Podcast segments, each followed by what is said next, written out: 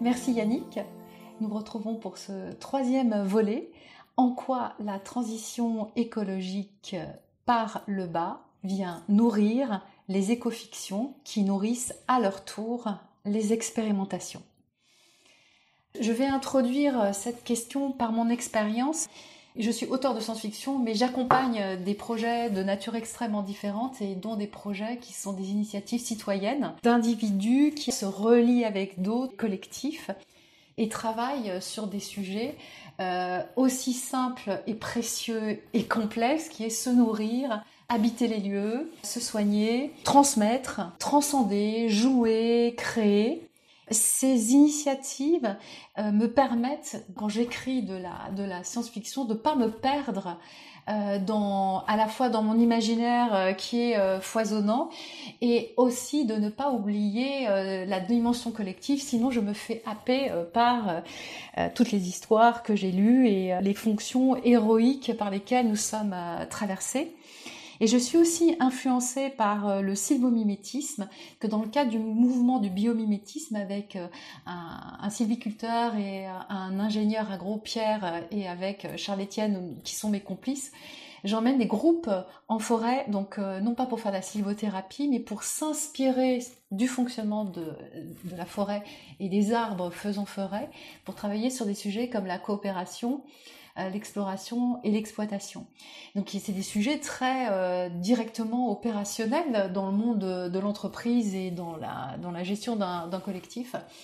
Et ça vient directement énerver euh, mon travail, parce que le fait d'avoir été euh, plongé avec eux dans la forêt et de, continuer à, apprivoiser, je, suis venue nourrir le tome 2 de, de Monasphère de cette expérience-là euh, que les habitants de, Monasphère ne, ne, faisaient pas dans le tome 1 puisqu'ils ne se rendaient absolument même pas compte qu'il y avait des arbres parce que pour eux c'était un décor puisqu'ils avaient une autre ressource. Donc ils n'étaient pas reliés du tout à cet environnement-là.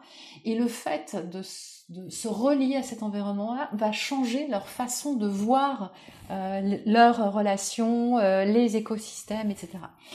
Donc euh, cette, cette, question de, de, transition écologique par le bas, moi mon espoir c'est que le tome 2 de Monasphère va inspirer en retour euh, des lecteurs qui vont se dire ah oui mais effectivement j'avais pas vu les choses sous cet angle-là, etc. Donc ce mouvement, euh, j'en suis porteuse. Et euh, par rapport à, vos lectures, euh, euh, votre lecture du monde aussi, vos observations du monde, ça fait quel écho pour vous cette question de l'écologie par le bas et qui nourrissent l'écofiction, qui vient nourrir elle-même de l'expérimentation en, boucle vertueuse? Oui, c'est ce que vous disiez, c'est la circulation d'un certain nombre d'idées de représentation et la, le fait que ça puisse se nourrir, euh, dans ce que vous disiez des, cercles vertueux, euh, il y a plein d'exemples qui me viennent à l'esprit. On parlait euh, du solar punk en, en première partie. Mm-hmm. Voilà, le, le, solar punk, à certains égards, est inspiré de tentatives et d'initiatives liées aux énergies renouvelables. Et puis il y a toute une série de valeurs un peu plus apaisées par rapport à la nature. Donc c'est effectivement des euh, initiatives qui par le bas inspirent l'imaginaire et on est en train de voir le solarpunk qui lui aussi euh, réinspire des initiatives par le bas. Donc il y a des espèces de boucles qui se mettent en place euh, avec toute une série de belles œuvres graphiques. Il suffit d'aller chercher, voilà, taper solarpunk sur internet et on voit toute une série de représentations graphiques de ce que pourraient donner ces mondes un peu plus apaisés dans leur rapport avec la nature ou l'environnement. Euh, il y a un autre exemple qui me vient à l'esprit, alors cette fois-ci un peu plus sur le côté euh, technologique, c'est euh, ce que fait Cory Doctorow, voilà, donc qui est un auteur, je crois qu'il est canadien, donc qui est très intéressé par la question des, des communs technologiques et informationnels. Donc il est très j'allais dire branché, enfin oui c'est un geek, donc sur, sur l'idée de propriété, euh, alors pas propriété privée ni propriété étatique, mais à l'image de Wikipédia, des formes de propriété collective, de travaux collectifs. Et il essaie effectivement de le réinsérer dans ses, dans œuvres, avec un côté utopique même à certains égards. Euh, voilà, qu'est-ce que serait une société d'abondance, mais d'abondance qui serait accessible grâce à cette mise en commun des, ressources? Parce qu'après tout, ces ressources ne seraient pas condamnées à être appropriées pour faire du profit. On pourrait tout à fait imaginer que ces ressources soient mises en commun avec la collectivité. Et à nouveau, l'image de Wikipédia, hein. il n'y a aucune source de profit qui est faite avec Wikipédia, mais euh, le travail collectif peut servir pour le coup à la collectivité. Et c'est ce qu'il essaie de réinsérer dans ses œuvres. Euh, il l'a fait sur euh, l'impression 3D, par exemple, qui est un, type d'exemple de, ce type. Voilà. là aussi, c'est compliqué. Enfin, l'autrice le sait. réinsérer ça dans, ses œuvres, c'est compliqué. C'est pour ça que le solarpunk, pour l'instant, le genre est surtout programmatique. Enfin, il y a peu d'œuvres encore euh, solarpunk à proprement parler. il, y a, quelques manifestes et quelques déclarations d'intention, mais euh, retisser ça dans ses œuvres, c'est pas simple. Hein. Parce que déjà, ça demande un niveau de connaissance technique euh, assez élaboré. c'est bien beau de dire oui, le solaire, l'énergie solaire ou l'énergie du vent va nous sauver, mais ça ne se fait pas de manière miraculeuse. Quoi. Enfin, il faut donner à voir concrètement comment ça marche. donc c'est pas simple et euh, l'articuler avec des valeurs euh, un peu plus apaisées, ça suppose aussi un effort de construction. Euh. Donc c'est pour ça que les œuvres sont pour l'instant pas nombreuses. C'est plutôt une source d'inspiration qui demande encore à être nourrie. Il y a une maison d'édition en France aussi qui travaille de manière assez militante, qui est La Volte, la mhm. maison d'Alain Damasio, voilà, qui a produit une série d'ouvrages collectifs sur le, le, travail, la santé, également. Je les ai lus tous les deux. Voilà, demain le travail, demain la santé. Mm. Euh, voilà. Qu'est-ce que pourrait donner, euh, en termes d'imaginaire alternatif, des visions différentes de, de, manière de travailler, de, de, se, de préserver sa santé? Euh, et ça peut faire la boucle également avec des travaux qu'on commence à revoir dans les sciences sociales sur les questions de, subsistance. Euh, parce qu'après tout, hein, ce qui fait un être humain, c'est pas tellement le travail, c'est euh, assurer euh, voilà son existence et sa subsistance. La fameuse phrase de Coluche, moi j'ai pas besoin tellement de, travail, ce que j'ai besoin c'est voilà, d'argent pour vivre, mais pour le dire différemment, ce qui compte c'est la subsistance, c'est comment ce qu'on fait pour avoir une existence et une subsistance correcte. Et on est en train de voir se redévelopper actuellement dans les sciences sociales des travaux autour de ces questions de subsistance, qui nous reviennent par le biais des réflexions féministes ou écoféministes. Voilà, il y, a, toute une branche de l'écoféministe qui était très attentive à cette euh, question de la subsistance, et comment est-ce qu'on fait pour euh, assurer une subsistance aux gens? Comment est-ce qu'on fait pour leur donner de, quoi vivre? Sans forcément les, les, arnacher de nouvelles technologies et mm. de gadgets divers et variés. Et c'est euh, voilà, et, on revoit recirculer tout ça, et c'est en train de nourrir là aussi un, imaginaire, qui, n'est pas neuf à certains égards. On, parlait de solarpunk ou de, ou de frugalité, on, trouvait déjà des choses de ce genre chez Ursula Le Guin. Voilà, les, les, constructions anthropologiques qu'avait faites Ursula Le Guin dans les années 70 pourraient être à certains égards remises dans la veine solarpunk, hein, parce que voilà, Ursula Le Guin, euh, de manière un peu militante aussi, essayait de reconstruire des modèles sociaux. Voilà, c'est une fille d'anthropologue, donc elle est très attentive aux considérations anthropologiques, et voilà, c'est des sociétés qui, quand, on les lit, elles, se tiennent. Alors, elles sont compliquées. Euh, voilà, si on lit euh, Les Dépossédés, euh, c'est une société qui, est dure. Hein. On se rend bien compte que ce type d'utopie n'est pas forcément facile à vivre tous les jours, mais au moins, voilà, on a un schéma social qui est proposé, qui est différent.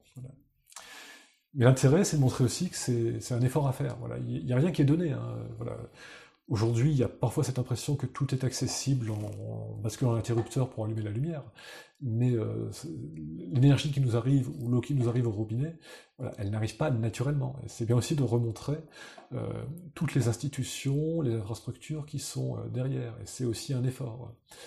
On parlait de, post-apo tout à l'heure. L'intérêt du post-apo, c'est de montrer que tout cela n'est pas donné à vie. Voilà, ce qui fait notre confort.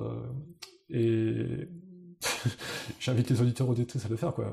Une journée où on est privé d'électricité ou d'eau, c'est extrêmement compliqué. Voilà, quand il n'y a plus l'eau du robinet ou quand l'électricité n'est pas là, ou alors moins grave, hein, quand on est privé d'internet, c'est voilà, ça devient tout de suite plus compliqué. Hein. L'expérience a été faite en sciences sociales euh, de vivre avec un litre d'eau par jour.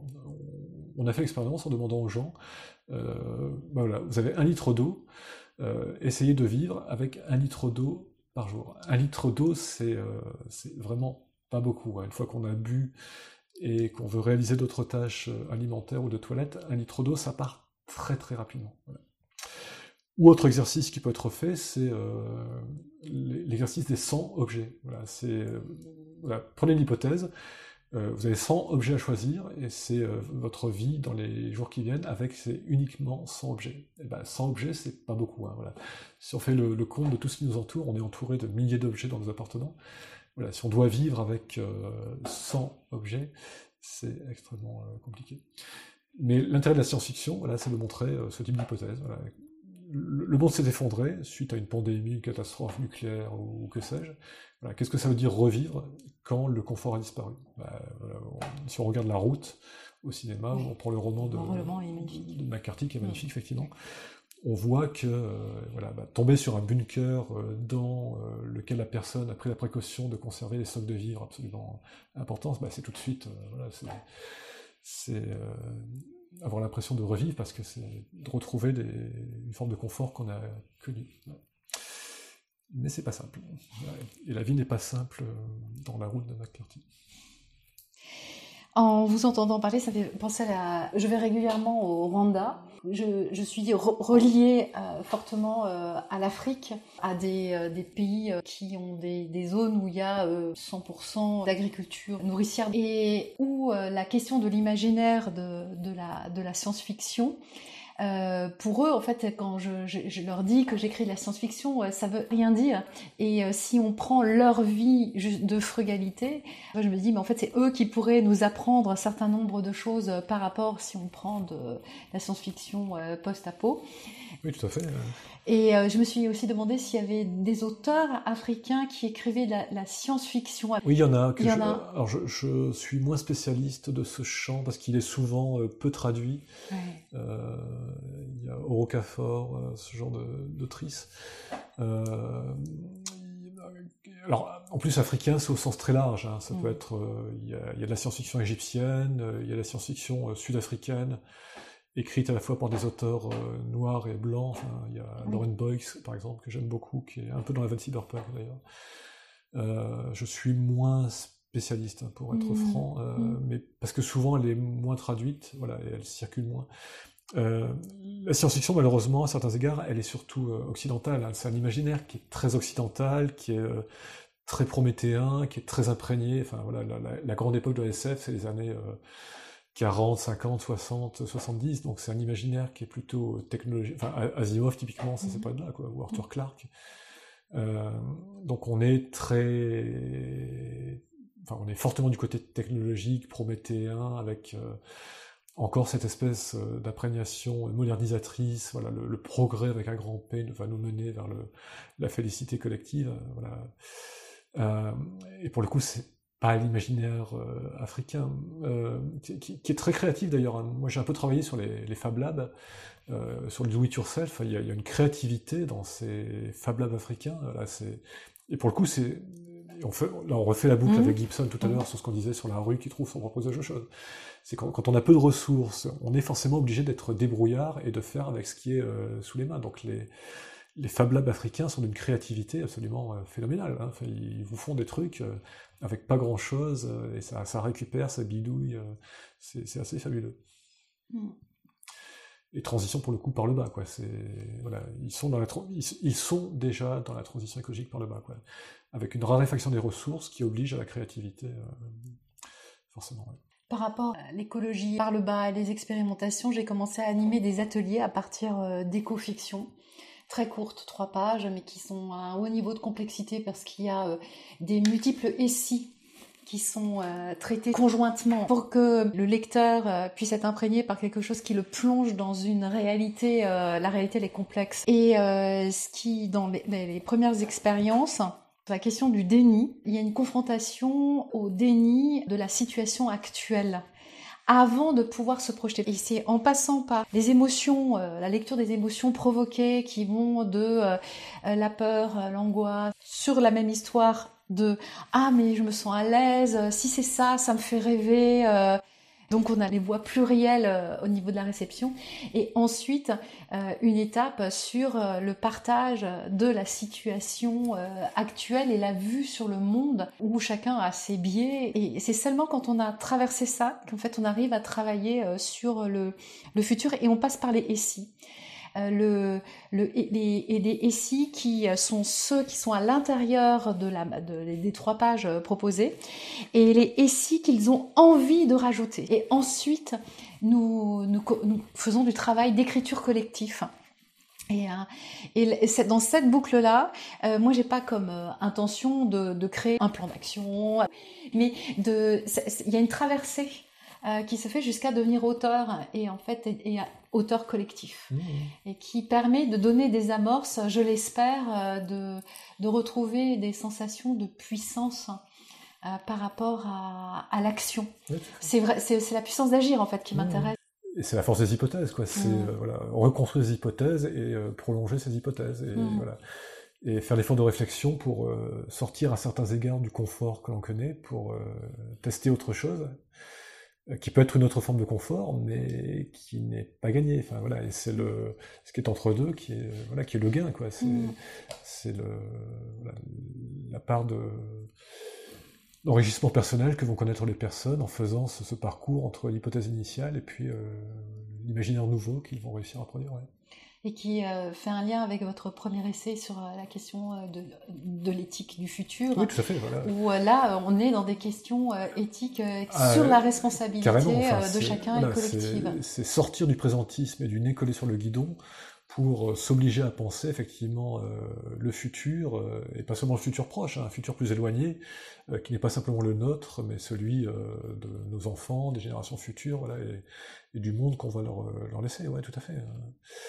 Euh, et c'est capital, quoi. C'est euh, véritablement arriver à se désincarcérer à certains égards du présent dans lequel on est enfermé. Avec un court-termisme qui nous fait raisonner à, à, quelques mois de distance. Alors après, oui, quand on est dans une situation de pandémie, c'est compliqué. On, est forcément euh, dans l'incertitude par rapport au futur, mais c'est peut-être aussi l'occasion de, bah, pousser plus loin, quoi, de se, dire, bah, une situation critique, euh, comment est-ce qu'il est possible de ressaisir cette situation critique pour aller vers du mieux euh, et du neuf? Et à nouveau, l'imaginaire nous aide. Voilà, les, situations de pandémie, d'épidémie dans la SF, on en a connu beaucoup, et on a des, des, auteurs qui, ou des autrices qui reconstruisent des sociétés qui arrivent à fonctionner après ce type de, de difficultés. C'est pas simple, mais on peut, on peut y arriver. C'est pas simple. Et merci beaucoup Yannick pour cette troisième rencontre autour d'un point euh, très vivant en fait, parce que ça nous concerne tous, euh, cette question de, l'action et de l'écologie par euh, le bas, et comment en fait les science-fiction et les éco-fictions particulièrement peuvent nourrir l'action. Elles le peuvent. Elles le peuvent, oui. Et dans votre essai Hors des décombres du monde, vous citez Günther Anders, cette phrase magnifique euh, qui est élargis les limites de ton imaginaire pour savoir ce que tu fais. Tout à fait. Merci. Merci.